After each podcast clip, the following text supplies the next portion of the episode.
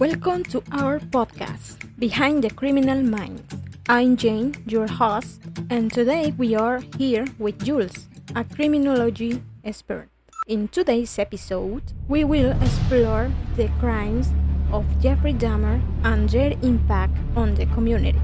Jules, thank you for joining us. Thank you for having me, Jane.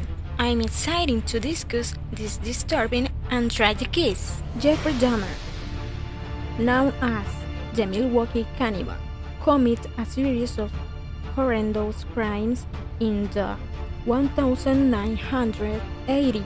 Jules, could you tell us more about his story? Certainly, Dahmer was responsible for murders, mutilations, and cannibalism.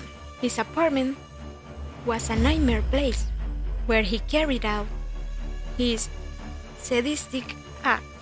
His neighbor must have felt great unease upon learning what was happening so close to them.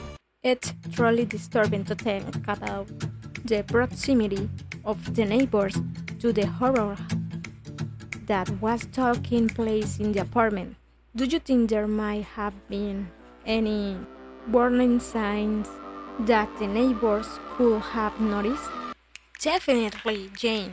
During the investigation of his case, it was discovered that some neighbors report foul odors coming from Dahmer's apartment.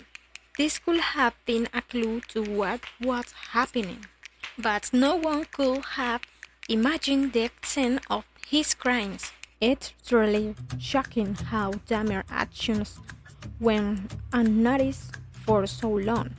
Do you think there were any failures in the legal system or regulations that allow this to happen? It's hard not to question the effectiveness of the legal system in this case.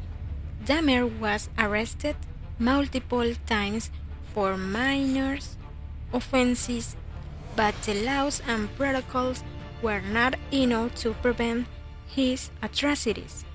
It serves as a wake up call to strengthen our regulation and ensure that similar situations are detected and addressed more effectively in the future. Thank you so much, Jules, for sharing your perspective and knowledge on this challenging case. You have truly given us a deeper insight into the crimes of Jeffrey Dahmer and their impact on the community. It has been a pleasure being here, Jane. I hope this podcast helps raise awareness about the importance of law, regulations, and responsibility in preventing such horrific crimes. And that's it for today. Dear listeners, remember to stay vigilant and never underestimate the importance of reporting any suspicious activity. Until next time. Bye.